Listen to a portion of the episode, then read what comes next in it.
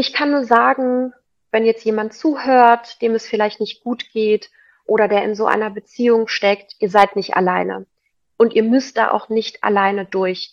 Es gibt ganz, ganz viele Frauen, die für euch kämpfen und versucht stark zu sein, versucht einen Weg daraus zu finden. Auch wenn es für euch wie ein riesengroßer Schritt sein mag, ich kann euch nur sagen, ihr werdet viel, viel glücklicher sein.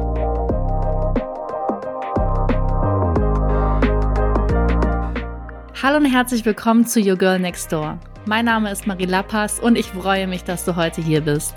In diesem Podcast teile ich jede Woche ehrliche Gespräche mit inspirierenden Gästinnen, die uns Einblick in ihren bisherigen Lebensweg geben. Ich glaube fest daran, dass wir alle voneinander lernen können. Deshalb lehn dich zurück, schnapp dir dein Lieblingsgetränk und lass uns loslegen.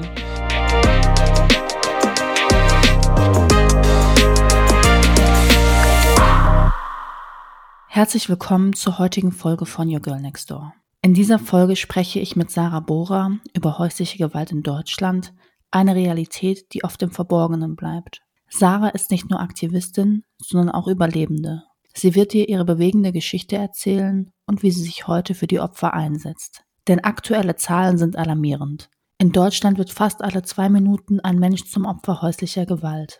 Jede Stunde erleiden mehr als 14 Frauen Gewalt in ihren Beziehungen und fast täglich versucht ein Partner oder Ex-Partner eine Frau zu töten.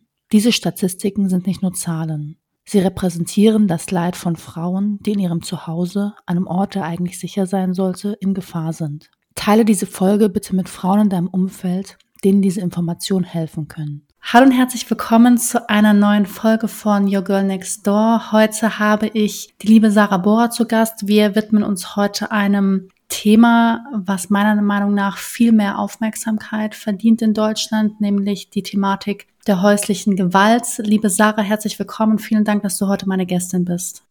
Hallo, ich freue mich, bei euch zu sein.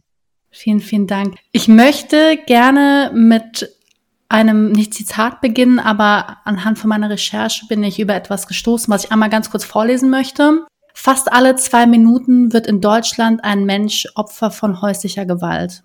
Jede Stunde werden mehr als 14 Frauen Opfer von Partnerschaftsgewalt. Beinahe jeden Tag versucht ein Partner oder ein Ex-Partner eine Frau zu töten, sagte Bundesfamilienministerin Lisa Paus bei der Vorstellung des Lagebilds häusliche Gewalt. Das wurde im Juli diesen Jahres auf der Seite der Bundesregierung veröffentlicht. Ich muss sagen, da muss ich erstmal schlucken, wenn ich das so lese und vorlese, um ehrlich mhm. zu sein.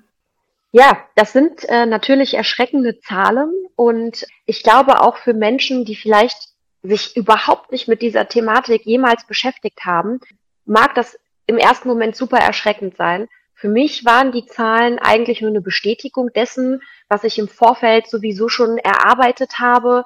Wir haben selber von unserer Initiative die nächste auch extra eine Survey-Umfrage machen lassen, noch vor diesen Zahlen, wo auch rausgekommen ist, dass bei jungen Männern, also jeder Dritte sagt, entweder hat er schon Gewalt in der Beziehung angewendet oder es ist für ihn vollkommen in Ordnung. Also das muss man sich einmal vorstellen, ja. Irgendwie scheint das Thema häusliche Gewalt super selbstverständlich in unserer Gesellschaft verankert zu sein und eben nicht selbstverständlich, dass jeder etwas dafür tut, dass Gewalt niemandem mehr widerfährt. Ich muss sagen, als ich die Zahlen auch gehört habe, dass es für jeden dritten jungen Mann, Menschen, es in Ordnung ist, Gewalt gegen Frauen anzuwenden. Da war ich schockiert. Was glaubst du, womit hängt das zusammen, dass da diese Einstellung mhm. bei uns in der Gesellschaft vertreten ist? Das ist für mich, unf also da fehlen mir wirklich die Worte. Ja, ich glaube, wir müssen das wirklich aus mehreren Perspektiven betrachten. Zum einen ist es gerade so, dass wir wirklich alles versuchen, die ganzen Feuer zu löschen. Also wir gehen oder wir löschen die Symptome, aber die Ursache ist eine mhm. ganz andere. Und es ist wirklich so, dass wir häusliche Gewalt als strukturelles gesellschaftliches Problem betrachten müssen. Und die meisten Probleme fangen in der Kindheit an. Es fängt mit typischen Stereotypen an im Kindergarten. Die Jungs gehen in die Bauecke, die Mädels gehen in die Kochecke. So, das heißt, wir schaffen ja schon ähm, kleine Menschen dazu, dass bestimmte Rollen übernommen werden. Theoretisch gesehen müssten wir in die Kindergärten gehen und darüber lehren, was eigentlich Geschlechtergleichberechtigung bedeutet. Dass halt wirklich kleine Jungs nicht zu potenziellen Tätern heranwachsen und Mädels nicht zu potenziellen Opfern werden. Gleichzeitig können wir die Kinder aber nicht überlassen. Das heißt, wenn sie nach Hause gehen und dort natürlich ein typisches Rollenbild herrscht, ja, bringt das alles nichts auf gut Deutsch gesagt. Das heißt, wir müssen auch die ältere Generation, die Eltern abholen. Und das funktioniert nur mit Aufklärung. Wenn wir es schaffen, dass das Thema häusliche Gewalt in der Politik verankert wird und wir nicht nur härtere Strafen schaffen, sondern schlimmere Konsequenzen und auch mehr Prävention schaffen für Frauen, dann machen wir es ja schon Tätern nicht mehr so einfach.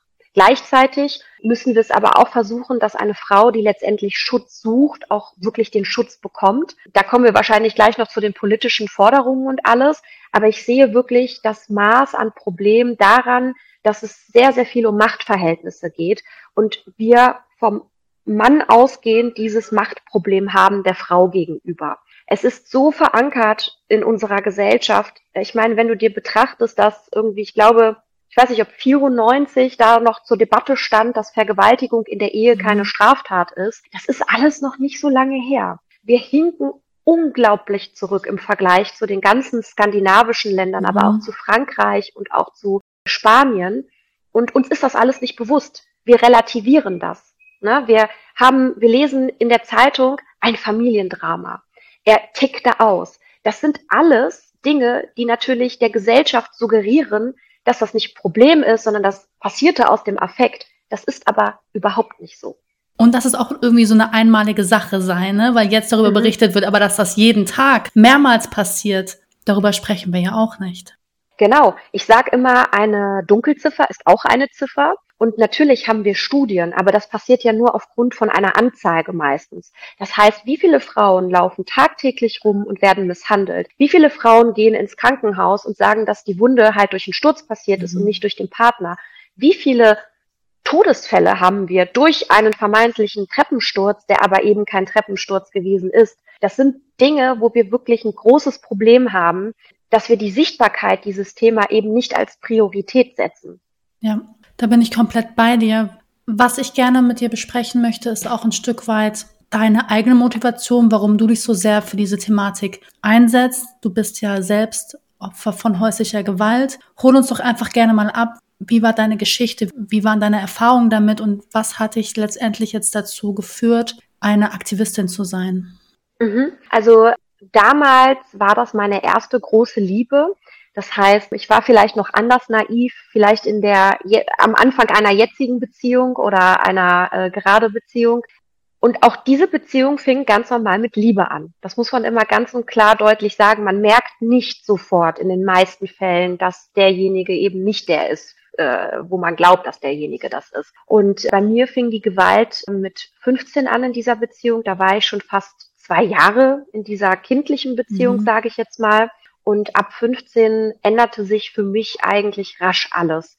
Es fing immer mit Kontrolle an, mit rasender Eifersucht.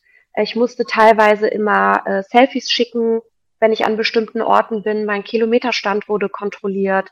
Letztendlich hatte ich auch keine Macht mehr über meine Kontos.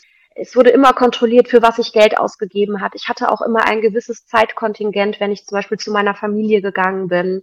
Ich wusste auch immer, wenn ich morgens aufgestanden bin, anhand der, des Druck der Türklinke, die er aufgemacht hat, ob das ein guter oder schlechter mhm. Tag wird. Rein reflektiert, zurückdenkend, war ich eigentlich die ganze Zeit unter vor allem Dingen psychischer Gewalt. Die physische Gewalt fing dann, wie gesagt, erst mit 15 an. Das war nicht alltäglich, aber es passierte immer öfter. Und je öfter es passierte, desto schlimmer wurde es auch und ähm, je aggressiver und brutaler wurde es auch. Es fing mit einer Backpfeife an und endete dann irgendwann mit festem Drücken. Ich hatte auch große Probleme immer, wenn er mich halt gepackt hat, weil er irgendwann auch gemerkt hat, dass bestimmte Stellen nicht offensichtlich sind. Mhm. Das heißt, ja, er wusste mich zu manipulieren und er wusste auch mich physisch anzugreifen, ohne dass das die Außenwelt eigentlich mitbekommt. Und das jetzt mit 34 zu erkennen, ist natürlich ein hartes Stück zu verstehen, dass man damals ein ganz anderer Mensch gewesen ist und das sich halt auch einfach antun lassen. Ja. Das Ganze hat fast zehn Jahre gedauert. Es war bei mir der Punkt irgendwann da, wo ich verstanden habe, ich schaffe es nur rauszukommen, indem ich mich unabhängig mache, sowohl finanziell als auch emotional. Emotional hat das kaum geklappt, wenn ich ehrlich bin, weil man halt ultra gefangen ist. Man wird ja überschüttet von Liebe, auch nach bestimmten, ja, Ausfällen, sage ich jetzt mal. Ich habe dann versucht zu studieren. Es hat dann auch geklappt. Und je mehr ich begriffen habe, dass Aufklärung und Wissen für mich der Ausweg ist, desto hartnäckiger bin ich geblieben. So habe ich dann auch mal Freunde kennengelernt. Ich durfte früher keine Freunde mhm. haben. Ja, und dann hatte ich eine Freundin im Studium, die immer auf mich zugeredet hat, weil sie natürlich mitbekommen hat, dass ich immer das Handy hab laufen müssen im Unterricht, weil er halt kontrolliert hat oder ich durfte nicht zum Kiosk gehen oder er stand auf einmal da. Das sind halt alles so Punkte, die ich dann nachher gar nicht mehr verstecken konnte, wo sie mir dann gesagt hat, das ist alles nicht mehr normal. Ich bin dann wahrscheinlich, ich weiß gar nicht mehr, nach dem 20., 30. Mal gegangen, bin auch nicht mehr wieder zurückgegangen. Das hat sehr lange gedauert. Und dann nach drei Wochen fing halt bei mir das Stalking an.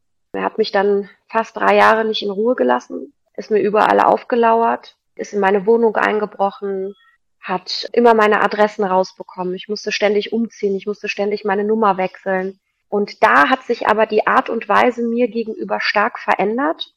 In der Beziehung hatte ich schon Angst, aber ich hatte ab diesem Zeitpunkt noch mehr Todesangst mhm. eigentlich, weil es immer radikaler wurde, bis hin dann zum, okay, wenn ich dich nicht haben kann, kann dich keiner mehr haben. Und ja, teilweise dann auch auflauern mit einem Messer, mit Androhungen. Letztendlich dann zum Schluss war es so, dass er drei Tage vor dem angesetzten Gerichtstermin mich dann versucht hat, ins Auto zu zerren, mich abgefangen hat. Ich hatte Gott sei Dank meine Freundin am Telefon, die das alles mitbekommen hat die mich dann auch versucht hat, aus der Situation zu retten. Das hat auch Gott sei Dank geklappt. Aber ich weiß natürlich nicht, was wäre, wenn, ja, ich es nicht geschafft hätte. Oh, da kriege ich Gänsehaut, ähm, wenn du das erzählst. Also. Ja, es ist bis heute in, in meinem Kopf auch diese Szene und auch dieses Fragezeichen.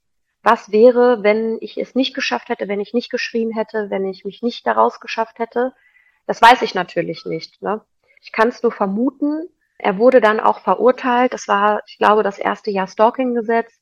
Das war natürlich im Anbetracht dessen, was er mir alles angetan hat in der Zeit, einfach nur hochgradig lächerlich. Eine Geldstrafe, nicht mal eine Auflage zur psychologischen Begutachtung oder ähnliches. Ich muss aber sagen, dass er mich ab diesem Zeitpunkt in Ruhe gelassen hat, bis dann zu meinem Hochzeitstag. Okay. Da hat er, war wie auch immer, meine Nummer rausbekommen und ja, hat mir eine SMS geschrieben, ob ich denn jetzt glücklich bin und sowas alles. Ich habe ihm auch zurückgeschrieben, auch in Absprache mit meinem Mann und habe gesagt, ich bin mit mir so im Reinen, dass ich ihm eigentlich dasselbe Glück wünsche, was ich jetzt habe.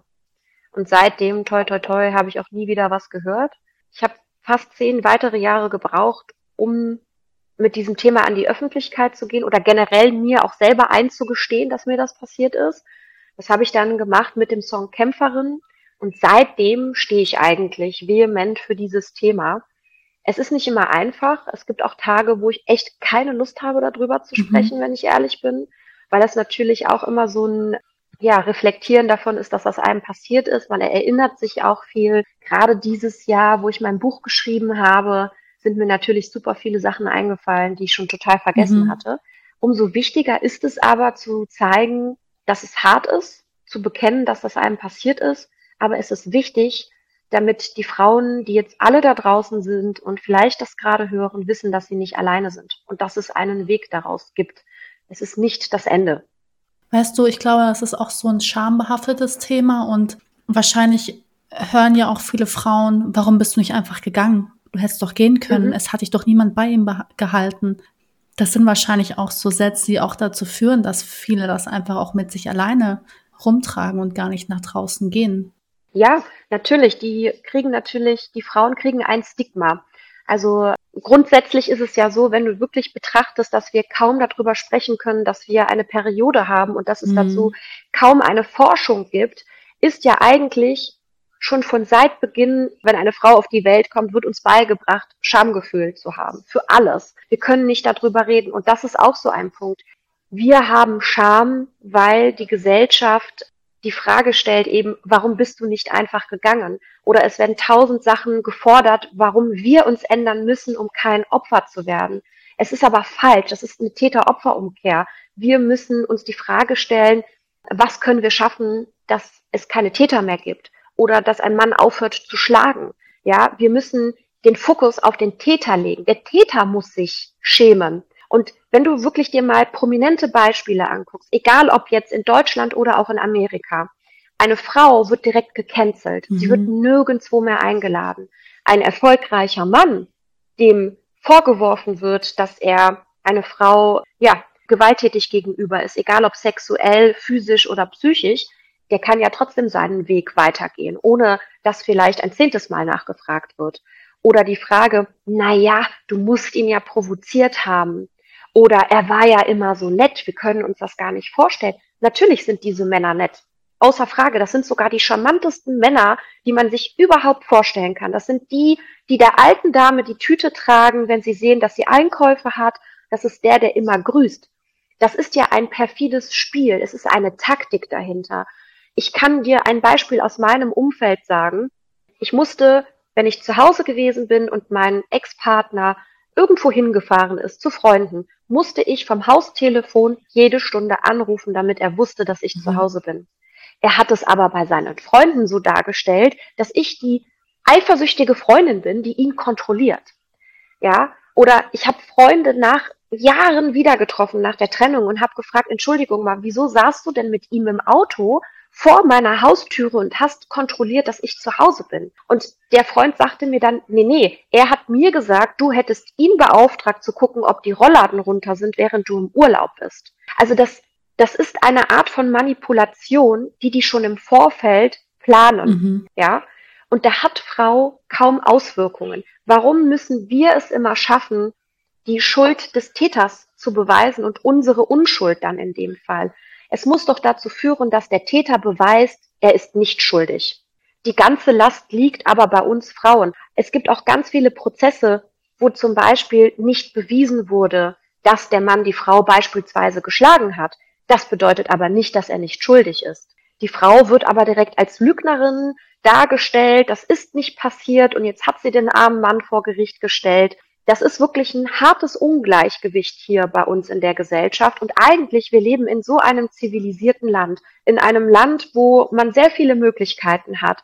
Und es ist kaum zu vergleichen mit den schlimmen Sachen, die gerade in der Welt passieren. Ja, natürlich. Aber wir haben trotzdem die Probleme hier der Gewalt.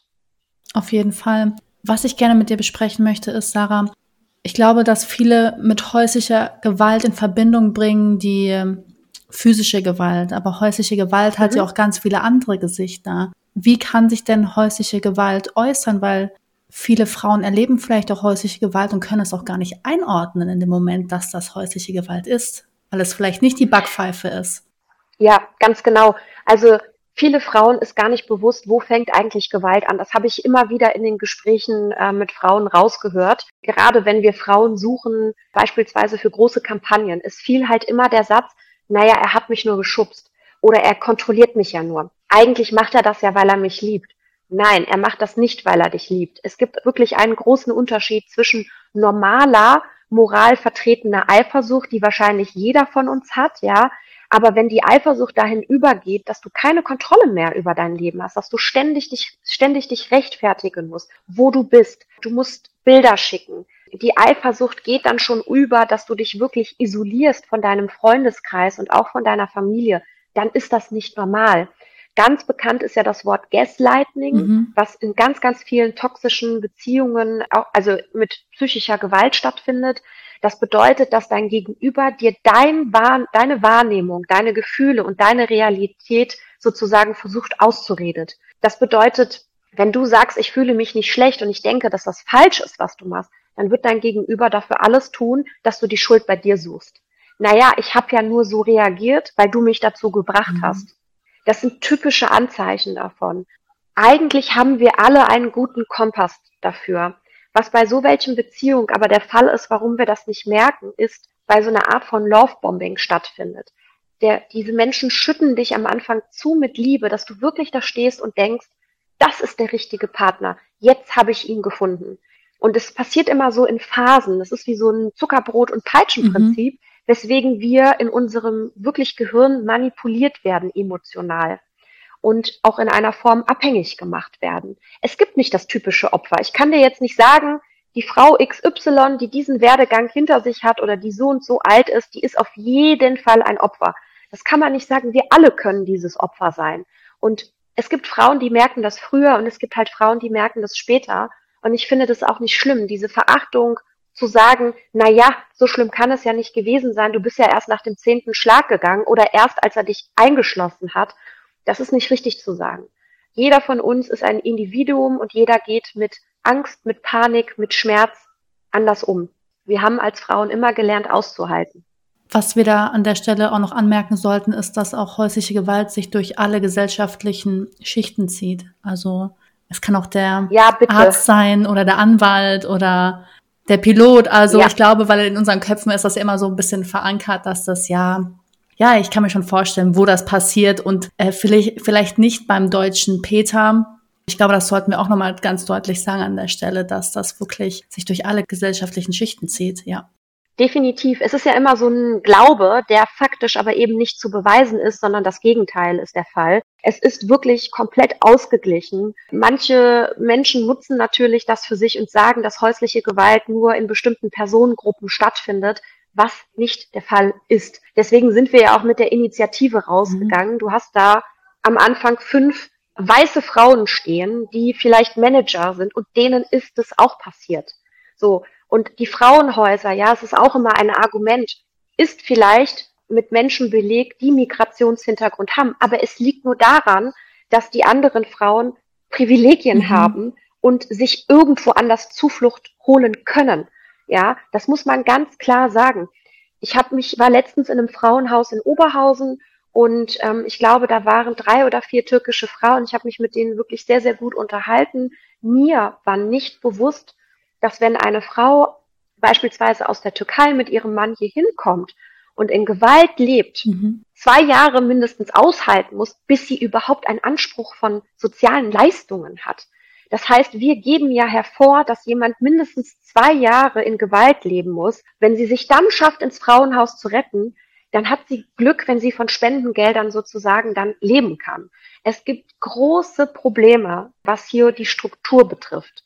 Und deswegen ist es super wichtig zu sagen, wie du sagst, häusliche Gewalt kennt keine Herkunft, keine Nationalität, keinen finanziellen Status und auch keine Religion mhm. beispielsweise. Mhm. Und auch kein Alter tatsächlich. Welche Möglichkeiten, beispielsweise jetzt eine Zuhörerin des Podcasts, die häusliche Gewalt erfährt, welche Möglichkeiten hat sie in Deutschland, um sich Hilfe zu holen? Jetzt gerade im Moment. Mhm. Ja, also das Gute ist, das war anders als bei mir noch vor über zehn Jahren. Es gibt den Weißen Ring und das Hilfetelefon, wo man zumindest in erster Linie anonym Hilfe bekommen kann. Das bedeutet, du kannst wirklich in einem Chat beispielsweise erfragen, wo ist das nächste Frauenhaus? Was kann ich in meiner Situation tun? Und das ist ganz wichtig, weil ich weiß, man möchte vielleicht erstmal nicht mit seinem Namen nach Hilfe fragen. Man möchte sich sicher gehen. Die Frau geht erst, wenn sie es nicht mehr aushält und wenn sie vielleicht eine Option hat.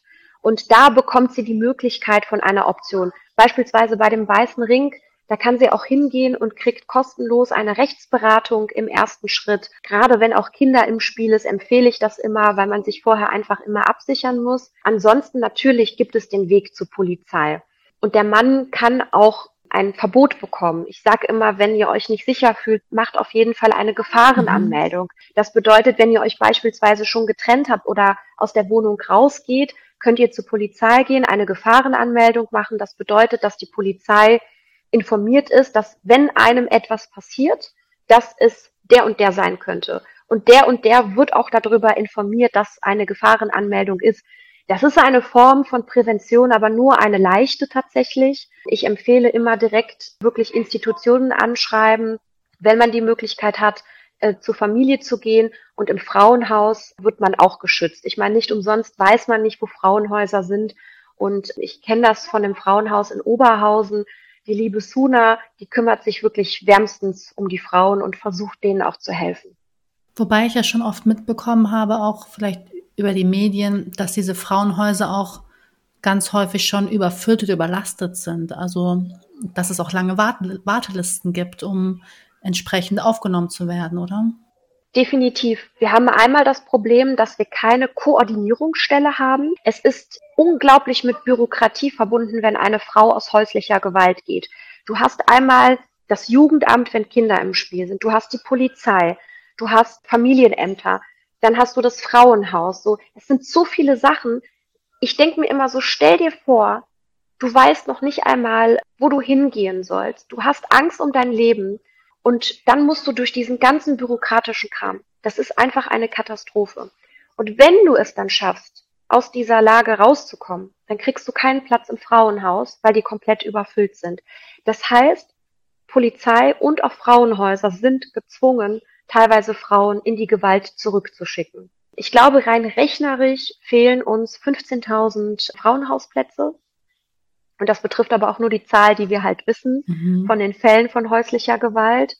Was viele auch nicht wissen, ist, dass die Frauen das Frauenhaus selber bezahlen müssen. Ja, ein Frauenhausplatz in der Woche für eine Frau kostet teilweise um die 400 Euro. Das heißt, wer soll das bezahlen? Es sind alles große Probleme, weswegen wir ja auch ganz strikt fordern, dass jede Frau das Recht auf Schutz hat und das auch für einen niederschwelligen Preis, ja, wenn es dann eben nicht umsonst sein kann. Ja, lass uns gerne auch über die politische Thematik sprechen. Du hast ja gemeinsam mit anderen Frauen die Initiative Die Nächste gegründet. Was steckt genau dahinter und was sind ja vielleicht eure Forderungen an die Politik beziehungsweise was wünscht ihr euch für Änderungen?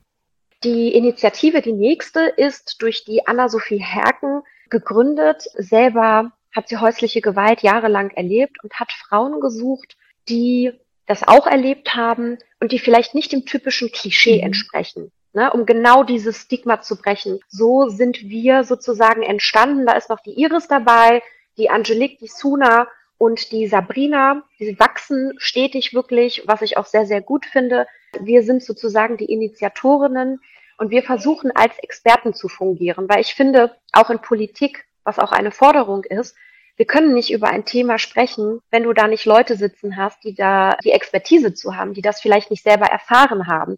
Es ist ja mal ganz schön, dass viele weiße Männer darüber reden, wie sie Frauen schützen können. Meiner Meinung muss man da aber definitiv Frauen reinnehmen. Nur wir können für uns entscheiden, wie wir letztendlich geschützt werden können. So, und deswegen ist uns wichtig, dieses Thema in die Gesellschaft zu bringen und auch in die Politik. Wir sind auf sehr, sehr vielen politischen Veranstaltungen und reden darüber, was uns passiert ist und wie die Gesellschaft eigentlich immer darauf reagiert hat und meistens immer mit einer Art von Unglaube. Und es muss zweierlei stattfinden. Also wir haben einmal die politischen Forderungen, die definitiv sind, wir brauchen mehr Prävention. Beispielsweise ist es ein Fall in England passiert, wo der Vater die Mutter umgebracht hat, sie hinterlässt vier Kinder und direkt parallel, das ist ein Präzedenzfall, wird dem Vater das Sorgerecht entzogen. In Deutschland haben wir das nicht. Auch wenn du beweist als Frau, dass der Partner gewalttätig ist, musst du trotzdem die Kinder dem Partner übergeben, auch wenn nur für alle zwei Wochen. Das ist aber auch wieder ein Gefahrenmoment ist, für die Frau, oder nicht? Gerade bei dieser Übergabe. Das ist, genau, das ist tatsächlich der größte Gefahrenmoment der Übergabe der Kinder für Gewalt und auch für die Femizide. Das ist auch faktisch belegbar, wann ein Femizid passiert im Risikofall. Wir brauchen eine Koordinationsstelle, die den Überblick hat zu allen Frauenhäusern, zu den Plätzen. Mhm. Wir brauchen auch Richter, Polizisten, Polizistinnen, die auch geschult sind dafür. Ich sage immer, wenn eine Frau zu einem Polizisten oder zu einer Polizistin geht, die nicht geschult ist, dann schicken die die Not, also wirklich im schlimmsten Fall wieder zurück in die Gewalt. Und das ist ganz, ganz wichtig.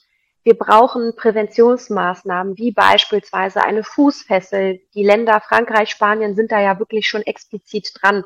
Wir müssen unsere Gesetze vielleicht nicht ändern, aber wir müssen sie endlich mal wahrnehmen. Mhm. Ja, wir müssen vor Gericht wirklich dafür sorgen, dass diese Menschen auch verurteilt werden, dass die Konsequenzen eben tragen, wie beispielsweise die Auferlegung von psychologischen Gutachten, psychologischen Maßnahmen. Im Moment muss Frau sich selber dafür kümmern. Plus ihren Frauenhausplatz noch bezahlen, darf man ja auch nicht vergessen. Genau. Weißt du, was mir aufgefallen ist, Sarah? Ich war über den Sommer bei meinen Schwiegereltern in Griechenland und im Fernsehen wird tatsächlich darüber berichtet, dass Frauen sterben. Also die Fälle werden wirklich teilweise bis ins Detail aufgefasst und in den Nachrichten gebracht. Das gibt's ja hier fast gar nicht. Also das hat mich so auf der einen Seite natürlich verwundert, aber gleichzeitig macht es ja der Gesellschaft jeden Tag wahr, das passiert in euren eigenen Reihen. Was glaubst du, woran liegt es, dass wir da in Deutschland einfach noch nicht die mhm. Awareness für haben? Ja, also da nennst du ein sehr, sehr gutes Beispiel. Tatsächlich von der nächsten ist das auch eine Forderung, dass man Femizide und Gewalttaten in den Medien auch wirklich in den renommiertesten Nachrichten, die wir in Deutschland haben, auch aufgeführt haben. Das macht Spanien auch, das macht Frankreich auch. Warum das daran liegt, dass das nicht der Fall ist, ist meiner Meinung nach, dass die Sichtbarkeit nicht da ist für dieses Thema. Dass wir als Gesellschaft dieses harte Thema von uns wegstoßen und es ein Tabu ist, ja. Es ist ja nicht Entertainment, das mhm. muss man auch immer sagen, sondern es ist ein hartes Thema und die Leute möchten nicht mit harten Themen konfrontiert werden. Und ich denke, dass wenn jeder von uns sich wirklich realisiert, dass wir tagtäglich einen Mordversuch haben, dass jeden dritten Tag eine Frau umgebracht wird und dass das eben nicht ganz, ganz weit weg passiert, ja, sondern dass das bei uns in der Straße passiert und dass wir uns anschauen, wo überall Frauen umgebracht wurden, dass das eben vielleicht in der Straße nebenan passiert. Uns fehlt diese Nähe zu diesem Thema. Und das schaffen wir aber nur, wenn sich ganz viele Frauen dazu äußern und wenn auch Medien sich dazu äußern und dieses Thema sich auch annehmen. Ja, du hattest zu Beginn, als du deine Geschichte mit mir geteilt hast, gesagt, dass du während der Studienzeit eine Freundin hattest, die dich darauf angesprochen hat, was sie gesehen hat, was sie mitbekommen hat, die ja auch gesagt hat, hey, du, das ist nicht normal. Hat dir das damals, hat, oder hat dir das geholfen, diesen Support zu haben? Hm. Ja, teilweise. Ich meine, am Anfang, ich war die Meisterin des Versteckens, sowohl für alles Äußerliche als auch für alles Innerliche. Man hat mir nie angesehen, dass es mir vielleicht nicht äh, gut geht. So, das heißt auch die Reaktion, wenn mich dann einer angesprochen hat, habe ich immer gesagt, nö, nö, ist alles in Ordnung. Nö, nö, das war nur so und so. Das heißt, das ist auch ein Prozess, den man durchmacht. Und meine Freundin am Anfang, wenn sie mich darauf angesprochen hat, habe ich immer gesagt, es ist alles in Ordnung, das ist nicht so, wie du denkst. Das hat irgendwann aufgehört, je vehementer sie mir das Zeichen gegeben hat, Sarah, ich bin für dich da. Egal was ist, du kannst zu mir kommen. Sie hat mich nicht gedrängt und so hat sie mein Vertrauen bekommen. Das ist ganz wichtig, wenn man sagt, was können Menschen tun, denen etwas auffällt. Es ist nicht der Weg zu sagen, du musst jetzt sofort gehen und du musst jetzt aber daraus. Warum gehst du nicht daraus? Das Drängen bringt rein gar nichts, sondern ist eher so ein Schmetterlingseffekt, ja. Man drängt die Person noch mehr zu dem Peiniger.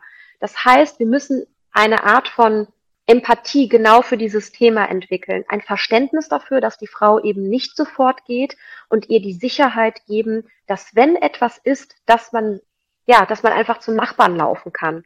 Wenn wir jemanden sehen, der ständig die Sonnenbrille mhm. trägt oder auch eben blaue Flecken hat, dann muss man einen Moment abpassen, wo sie alleine ist und es reichen die Worte zu sagen, wenn es dir nicht gut geht, ich wohne in der Hausnummer 26, du kannst immer zu mir kommen. Das ist wichtig. In Ordnung. Inwiefern beeinflussen die Erfahrungen von damals dein heutiges Leben? Mhm.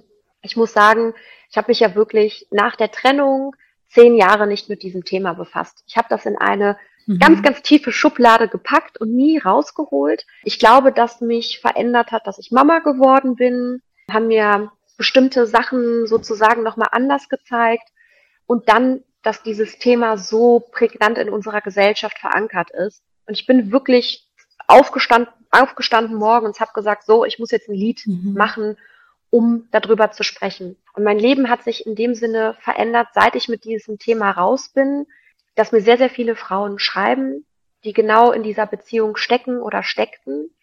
Ich sage jetzt mal, alles Physische ist eigentlich bei mir verheilt, auch fast alles Psychische. Natürlich merke ich in meinem Alltag, dass mich zum Beispiel bestimmte Arten von Männern mhm. triggern oder dass ich sehr empfindlich dafür bin, wie ein Mann mit einer Frau mhm. umgeht.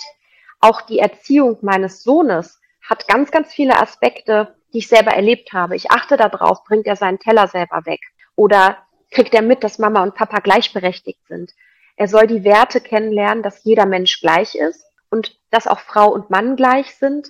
Es gibt Momente in meinem Leben, wo mich gerade das Stalking manchmal noch einholt. Das ist so das Einzige, was wirklich noch bei mir übrig geblieben ist. Ich drehe mich halt immer noch um, wenn ich alleine über die Straße mhm. gehe. Ne? Oder bin sehr empfindlich auch für Geräusche, wenn ich irgendwo alleine bin. Das kriegt man nicht raus. Das wird wahrscheinlich auch gewisser Teil meines Lebens immer bleiben. Das habe ich aber auch akzeptiert und ich versuche ja genau aus diesen negativen Sachen etwas Positives zu machen. Und das schaffe ich nur, wenn ich darüber rede und versuche, so viele Frauen wie möglich zu erreichen. Sehr schön.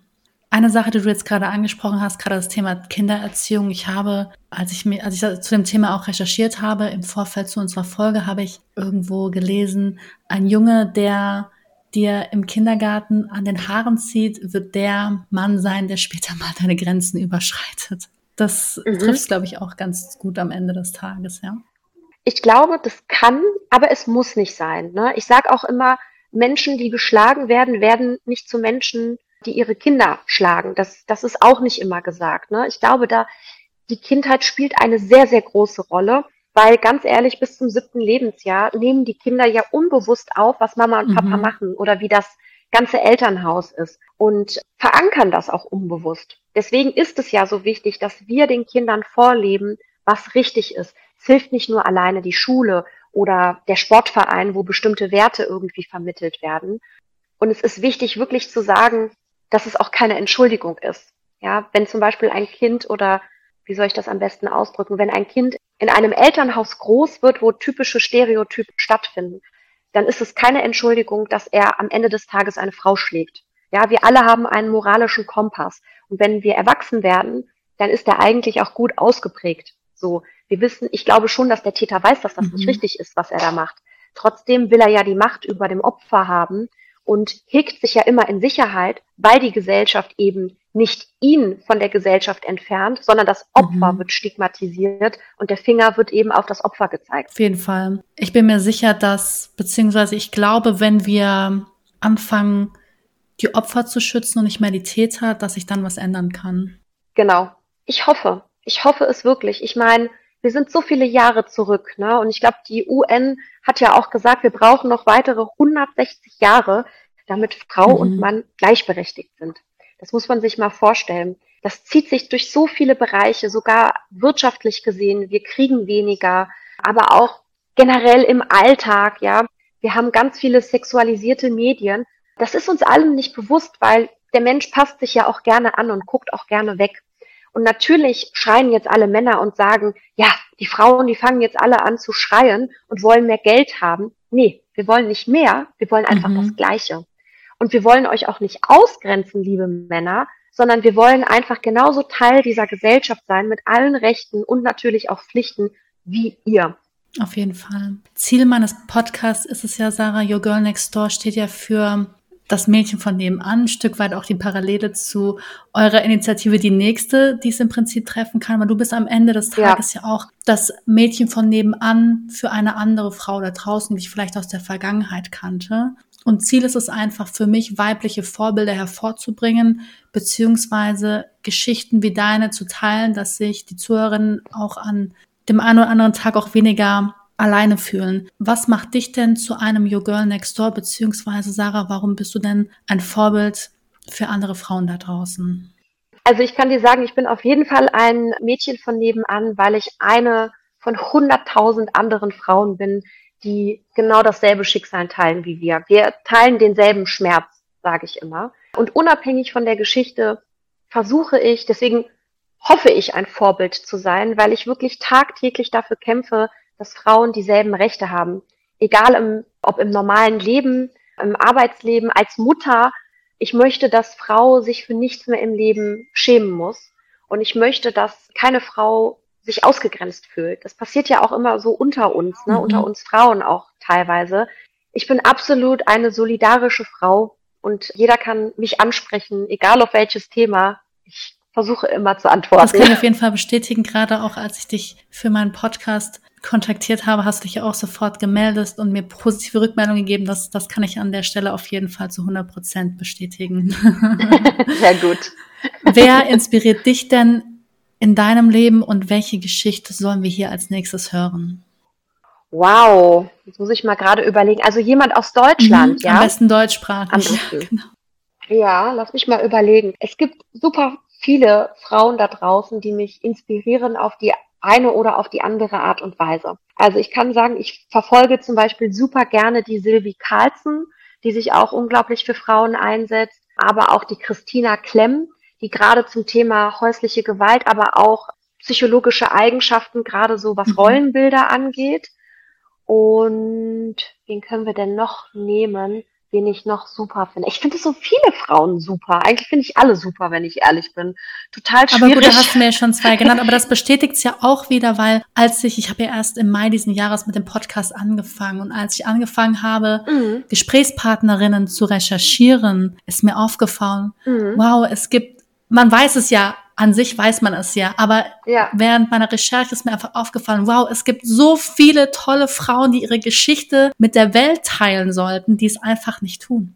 Ja, ich kann, wie gesagt, ich kann das nachvollziehen. Manche haben Angst, manche haben Scham und es liegt halt wirklich daran, dass man nicht fühlen kann, was danach passiert. Ich kann nur sagen, es befreit mich ja auf eine Art und Weise, darüber zu sprechen und ich gewinne an Stärke dadurch. Sarah, was können wir denn in Zukunft von dir hören, beziehungsweise welchen positiven Impact möchtest du noch leisten? Zusätzlich zu dem, was du schon alles geleistet hast an dieser Stelle. Ja. Du, ich versuche ja wirklich den Spagat in meinem Job zu finden, einmal zwischen Entertainment und einmal zwischen wirklich den ernsten Dingen des Lebens. Und bei den ernsten Dingen des Lebens, ähm, am 15.11. Mhm. kommt mein Buch Kämpferin raus. Das ist ein Ratgeber für alle Frauen da draußen in einer toxischen Beziehung, gleichzeitig aber auch mit einem rationalen Teil, also Aufklärung und natürlich ganz, ganz viele Sachen, die ich noch nie erzählt habe mhm. über meine Geschichte, die da drinnen dann stattfinden. Gleichzeitig bin ich wirklich gerade im November auf ganz, ganz vielen politischen Sachen auch als Expertin und versuche wirklich die Themen in die Politik zu bringen. Das steht bei mir im Zeichen von den ernsten Dingen. Ich bin aber auch froh. Ich mache bald endlich wieder neue Musik. Ich mache neue Sendungen. Da freue ich mich immer drauf, weil dann habe ich den Ausgleich auch. Gibt es denn jetzt noch etwas, was dir auf dem Herzen liegt, worüber wir nicht gesprochen haben? Oder hast du noch eine abschließende Message, die du unseren ZuhörerInnen mit auf den Weg geben möchtest? Ja, ich kann nur sagen, wenn jetzt jemand zuhört, dem es vielleicht nicht gut geht oder der in so einer Beziehung steckt, ihr seid nicht alleine. Und ihr müsst da auch nicht alleine durch. Es gibt ganz, ganz viele Frauen, die für euch kämpfen und versucht stark zu sein, versucht einen Weg daraus zu finden, auch wenn es für euch wie ein riesengroßer Schritt sein mag. Ich kann euch nur sagen, ihr werdet viel, viel glücklicher sein. Vielen, vielen Dank an der Stelle, Sarah, dass du dir heute die Zeit genommen hast, mit mir über die Thematik der häuslichen Gewalt zu sprechen. Ich danke dir auch für dein Engagement und ja, ich hoffe einfach, dass dieses Thema bald auch ein Teil unserer Gesellschaft wird, beziehungsweise in die Mitte kommt und nicht nur immer am Rande mitschwimmt. Vielen, vielen Dank für deine Zeit und es hat mir sehr viel Spaß gemacht. Dankeschön. Sehr gerne. Vielen Dank, dass ich hier sprechen durfte. Das war Your Girl Next Door. Authentisch, ehrlich und inspirierend mit Marila Pass. Ab sofort jeden Sonntag überall, wo es Podcasts gibt. Abonniere am besten jetzt den Kanal, damit du keine Folge mehr verpasst und lass mir gerne eine Bewertung da. Bis zum nächsten Mal.